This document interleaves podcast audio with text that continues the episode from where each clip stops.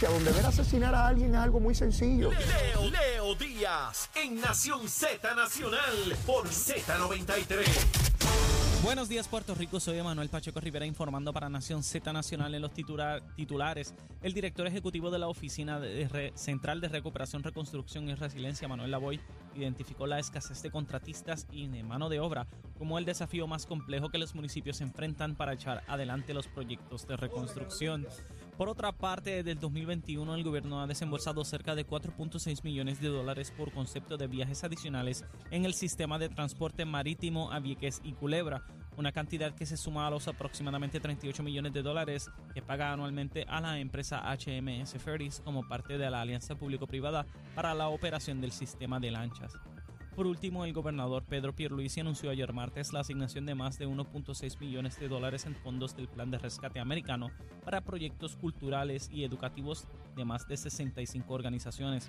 Estos fondos serán distribuidos en subvenciones de 25 mil dólares. Hasta aquí los titulares, les informó Emanuel Pacheco Rivera. Yo les espero en mi próxima intervención aquí en Nación Z Nacional, que usted sintoniza a través de la emisora nacional de la salsa Z93. Él es Leo Díaz. Que venimos bajando, mire, chévere, aceleradamente. Na- Nación Z Nacional por la Z. Y de regreso en nuestra última media hora aquí en Nación Z Nacional, mis amigos, soy Leo Díaz. Estamos a través de Z93, la emisora nacional de la salsa, la aplicación, la música en nuestra página de Facebook de Nación Z, donde usted puede escribir su gusanguita. Escriba ahí, envíeme besitos en el cuti o mándeme a freír espárrago, cualquiera de las dos. Yo prefiero besitos, ¿verdad? Pero usted decide lo que va a hacer conmigo. Aquí está Cristian Sobrino, vestido de abogado, va a bregar con Chavito hoy, parece que la cosa está buena. Cristian, este, ¿qué se almuerza hoy? Ah, Oye, ey, ey, suave, esta es tu primera recomendación de almuerzo del año. Y la tomo con un gran sentido de Patriótico. responsabilidad y de deber patriótico. Vale. Eh, yo voy a recomendar un plato de trifongo con carne frita y salsa criolla sobre ambos aspectos del plato. Y a rayos, pero tú has zumbado ahí con. Pero, pero Y me retiro como rey invicto campeón. Hablamos después. Rey invicto campeón. Un trifongo. trifongo con carne frita y salsa criolla encima de ambos. Uh, mi hermano. Y eso es duro, mi hermano. Y para bajar eso hay que meterle gasolina buena. ¡Achero! Ahí está, papá. Además, De hecho, voy a, voy llevar a, a gente con quien voy a negociar a comerse eso. eh, para que después por la tarde estén Ah, tú- blanditos. Tú, tú lo que quieres es que accedan a todas tus peticiones. Después que tú le metas eso. Como está- está decía liquidado. Malcolm X, by any means necessary. ¡Y a a rayos!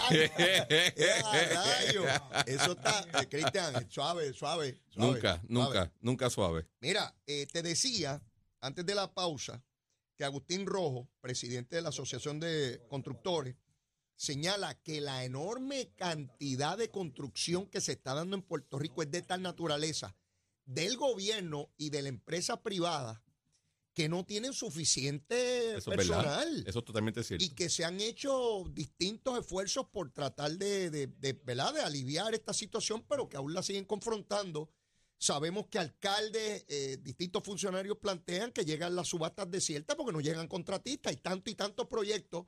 Él señala que durante los últimos 15 años antes de los huracanes, pues esta industria de la construcción estaba en cero y que se habían ido en otras jurisdicciones. O sea, que ha habido que montar todo esto de, hecho, la nada. La gente, eh, mucha, si tú lees mucho análisis económico sobre la crisis fiscal que enfrentó Puerto Rico, eh, hablan mucho de la salida de la 936, Ajá. ¿verdad? Lo que nunca mencionan, que tuvo un efecto masivo, Ajá. fueron dos factores también. La salida de la Marina de Puerto Rico y de los cierres de varias bases tuvo un efecto dramático en la demanda. Y segundo, la criminalización de la industria de la construcción que llevó a cabo la administración de Sila María Calderón a través del Blue Ribbon, donde se perdieron miles, no fueron unos cuantos, fueron miles, decenas de miles de empleos eh, mediante el ataque político y vicioso de industrias de la construcción que terminaron sin, sin fundamento alguno.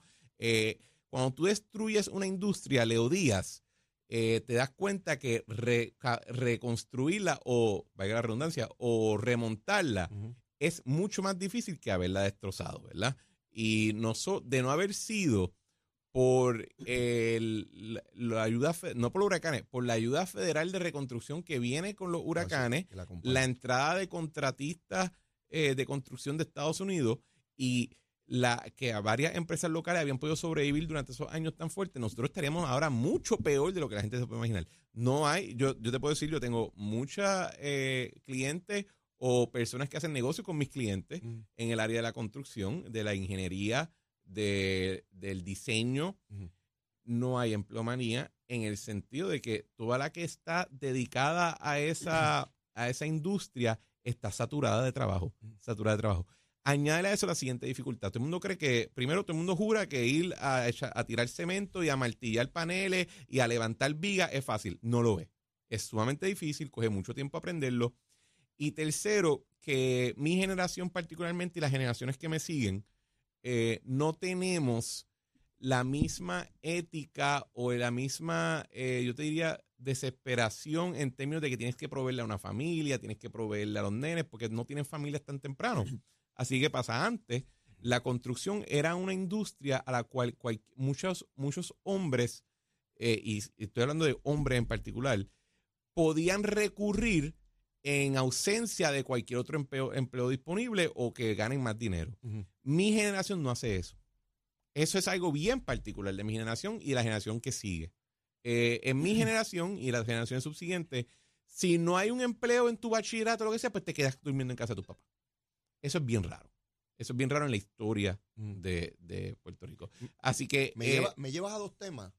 Te, te traje este para, para como prueba adicional de qué justificación tiene la primaria. Es que, es que la cuestión es que, es que esto hay que entenderlo porque si uno va a llevar a cabo el ejercicio de votar de una manera racional, que pues no es la, no es la predominante, es usualmente emocional, pero si uno quiere jactarse que uno hace racionalmente, tú escuchas tanto el Partido Popular, la Comisión Residente, la oposición en general, ¿verdad? La oposición diciendo, ah, es que lo están haciendo mal.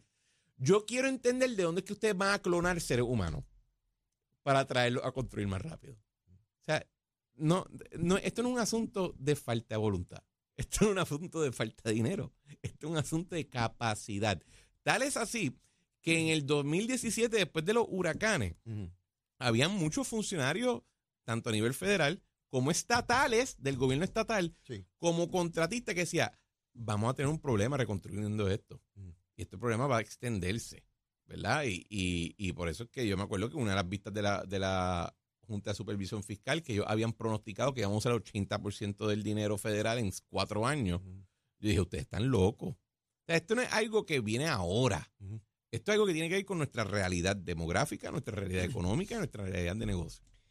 Eso me lleva a otro tema que no necesariamente lo tenía para discutirlo contigo y es la, la caída dramática en las tasas de natalidad.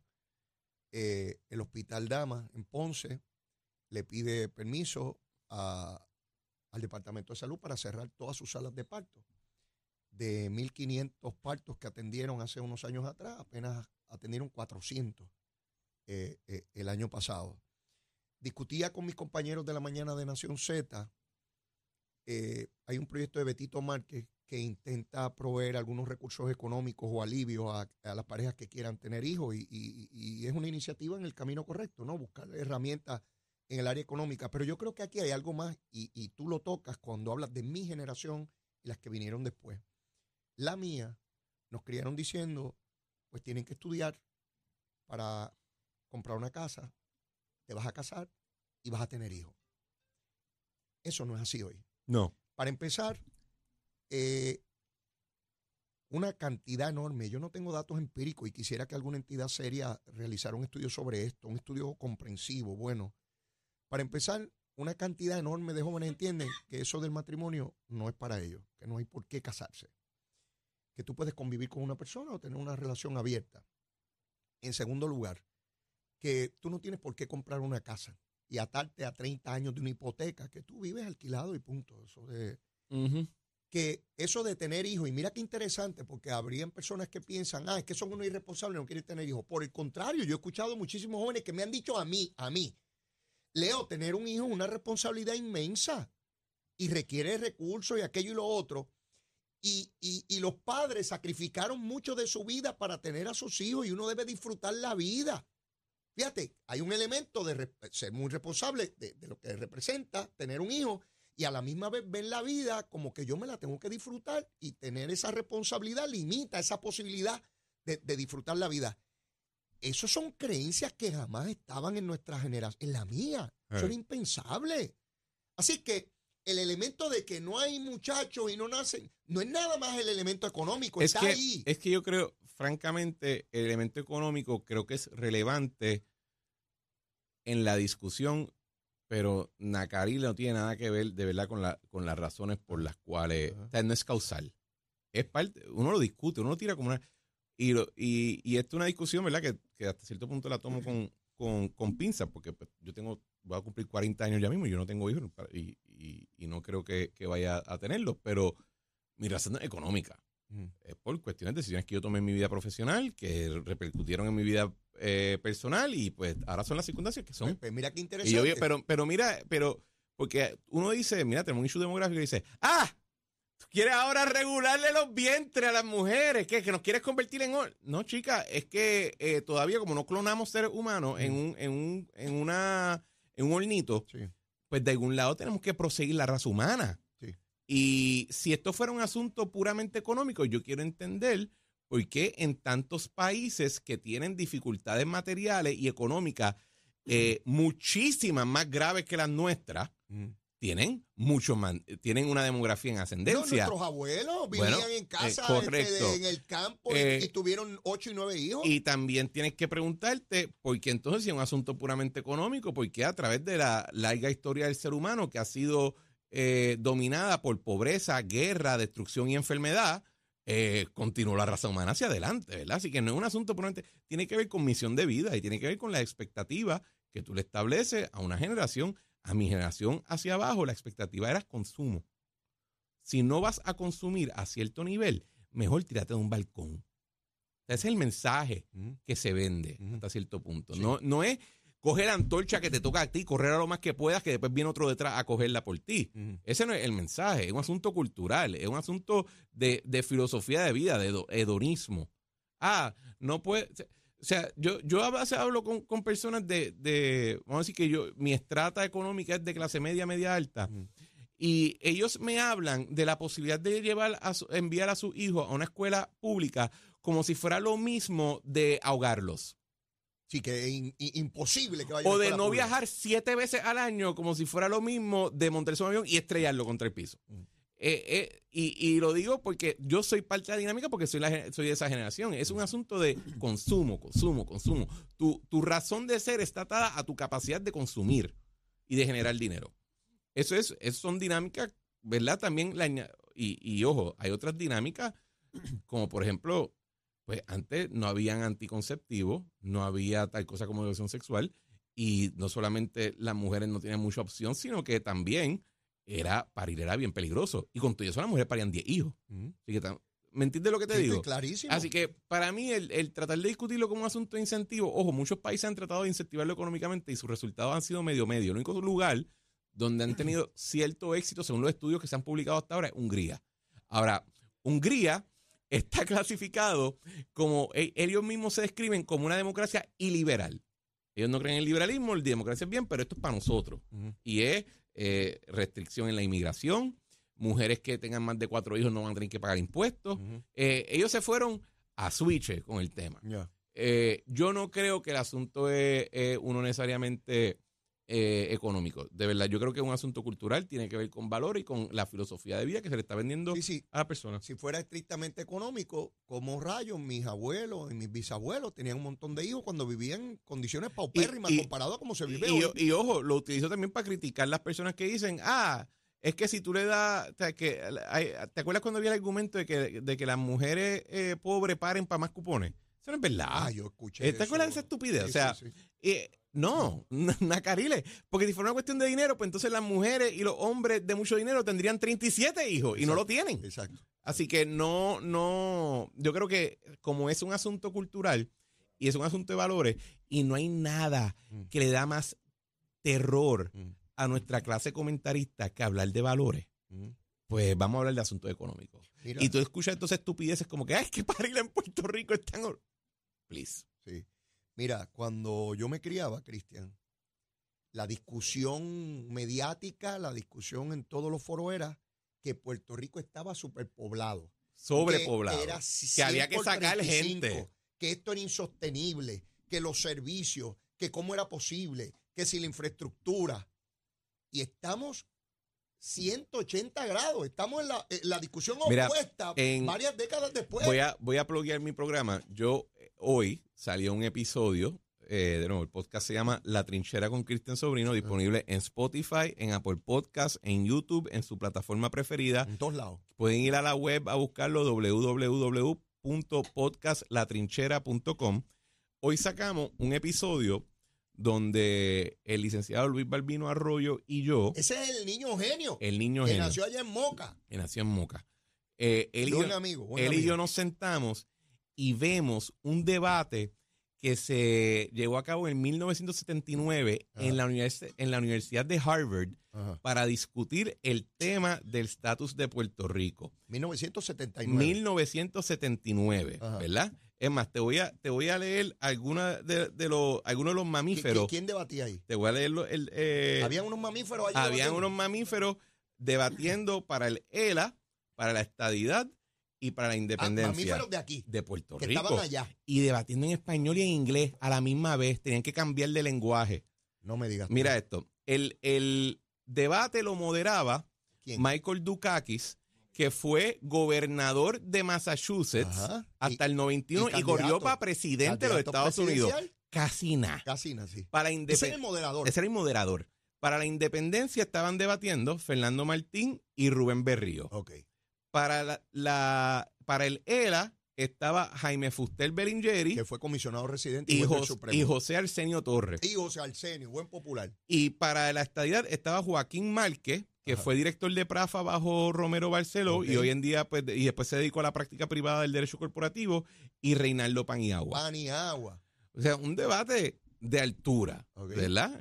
Y después en el programa lo escuchan el debate y después nosotros reaccionamos a las diferentes partes. Ok. Pues en ese momento José Arsenio Torres en un momento dice, es que Puerto Rico tiene unos problemas, es verdad, o sea, pero tenemos problemas del estatus, por ejemplo, tenemos 3.3 millones de puertorriqueños, estamos sobrepoblados. Y a rayo. Hoy Y- tenemos esa misma y- cantidad. No, hoy tenemos menos y estamos llorando. O sea, ves cómo cambia la visión del mundo. Wow. Y, y ahí es que tú ves el asunto de filosofía. Al puertorriqueño se le estuvo diciendo por 100 años que estaba sobrepoblado, Exacto. que había que sacar, Sí. que hay que tener menos. Y ahora cuando nos enfrentamos con la qué bueno realidad... era, yo recuerdo que la discusión era que teníamos la válvula de poder ir a los Estados Unidos porque si no aquí no se podía vivir. Leo, aquí, esto es una realidad, aquí esterilizaron mujeres, porque di que éramos demasiado. ¿Tú me entiendes lo que te digo? Sí. Pero, pero como hablar de valores y de cuestión de, mira, espera, tenemos que cambiar el mensaje moral que le vendemos a una generación, eso es anatema, porque eso implica, tú sabes, tener- decir que algo es bueno y algo es malo. Yo, yo me encantaría, Cristian, que alguna entidad, puede ser eh, académica, probablemente el mismo gobierno, alguna entidad haga, haga un estudio serio sobre esa mentalidad de las nuevas generaciones y la compare con generaciones como la mía. ¿Qué ocurrió? ¿Qué cambió en la mentalidad de- del puertorriqueño, no? Eh, para entender esto, porque todo no es chavo, como tú dices, 10 pesos o 20 pesos. Pueden estar los mismos 10 pesos ahí. Yo veo esos 10 pesos de la misma manera que lo veía mi abuelo. De Mis hecho- hijos los ven igual que los veo yo. Yo estudié en el, en el, en el break de Navidad, yo estudié un estudio económico que encontró que el dólar, cuando, está, cuando tú eras chiquito, Ajá, el dólar y el dólar de ahora ajá. te pueden cobrar lo, te pueden consumir lo mismo. Lo que pasa es que ahora hay más cosas que consumir. En tu época, yo imagino que las cuentas de utilidad eran teléfono, luz, agua, eh, eventualmente. Cristian, cuando yo era chiquito, donde yo vivía, Sí, no chico. había, oye, oye, no había teléfono, esa no te, estaba. estoy, te estoy hablando de lo que era. Sí, sí, la utilidad entiendo. eran tres. Ajá. Ahora tiene, ahora tiene eso. Ahora tienes que añadirle internet, Ah. quizás el cable TV, los 37 servicios de streaming que vas a coger, la membresía de lo que es de las 47 Ah. cosas que tienes. Tienes que estar cambiando ropa cada, cada, tienes que comprar ropa todos los fines de semana, porque antes, no, y eso es otra cosa, ¿verdad? Que, que antes las cosas se hacían para durar. Ahora se hacen para romperse, para que tengan que comprar. O sea que ha habido unos cambios en la actividad de consumo que se autopropician económicamente, pero nadie quiere comentarlas. Porque entonces tienes que discutir otros temas. Y afectan intereses. No, afectan, eh, afectan intereses morales. Ok. Ok, te lo voy a poner de esta manera. Si yo pongo ahí a cualquier candidato a la gobernación, Ajá. excepto quizás el de Proyecto de Dignidad, y le digo, yo quiero que tú digas que casarse es bueno. Mm. Yo te aseguro que todos tiemblan. Ah, ya. Ya. ¿Me sigues? Sí, sí, sí, sí. Sí. Mejor, hablo de dinero y recursos, pero no, Mejor en, cuestiones de- pero- no en cuestiones de valores. No. No, eso no. Eh, si yo lo pongo ahí, yo le digo, mira, eh, di que criar niños en una, en una familia de papá, mamá o whatever, ¿verdad? Así que, de, de dos adultos, vamos, Ah. tiemblan. Sí, sí. No, no, yo no me meto en eso. Ay, sí, diablo, como, diablo yo le, como yo le meto mano a esto, sí. Es verdad. Cuando, tienes, eh, cuando tú estás en una sociedad que no pone paradigma, Ujú. Oye, y nadie, el punto del paradigma es que nadie llega. Pero en el intento eres mejor de lo que habría si no ahí está el paradigma. Esa, ahí la discusión es otra.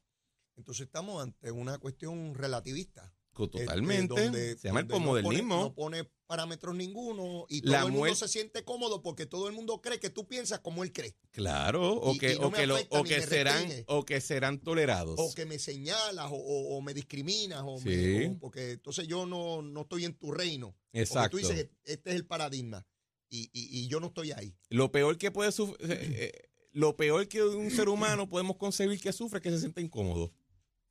Mira, esa es buena. El político de hoy en día tiene que procurar que todo el mundo se sienta cómodo. Y para que todo el mundo se sienta cómodo, no asumir posiciones. Exacto. Y ahí estoy bien. Y por eso yo creo que en parte mucha gente se siente no, se sienten que viven en un mundo sin nadie al timón.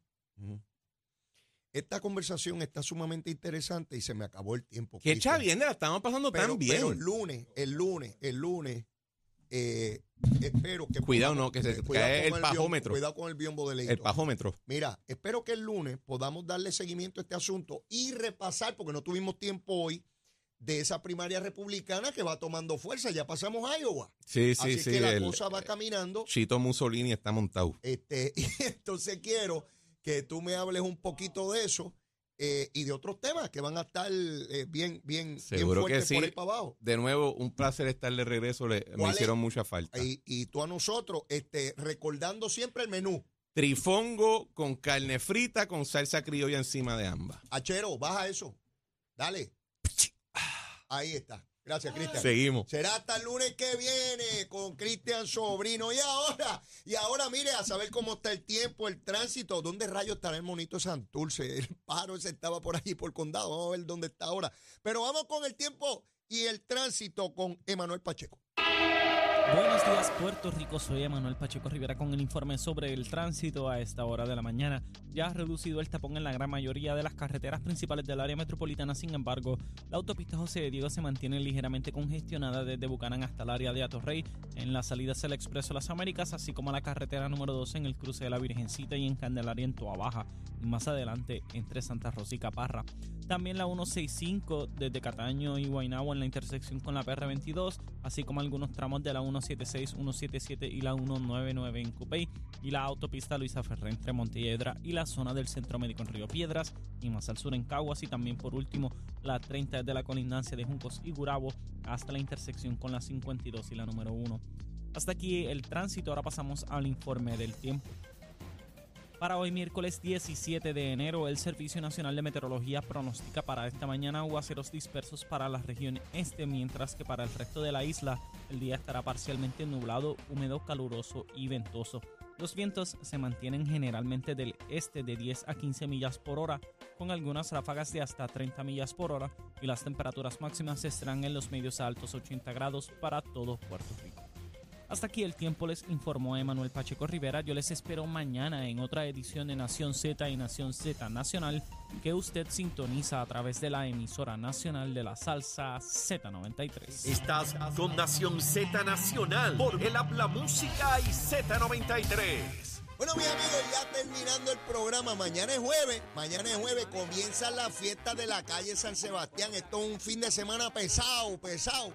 Más de medio millón de personas se esperan en la vieja ciudad de 500 años. Hay que ir para allá a vacilar, a pasarlo bien y a bien, no, no, no desobediencia civil.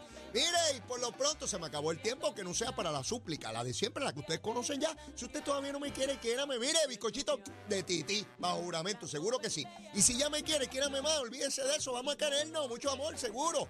Besitos en el cutis para todos y todas. Será hasta mañana, si Dios quiere. Cuídense mucho. ¿Dónde? Aquí, en Z93. Llévatela, chero. Z93.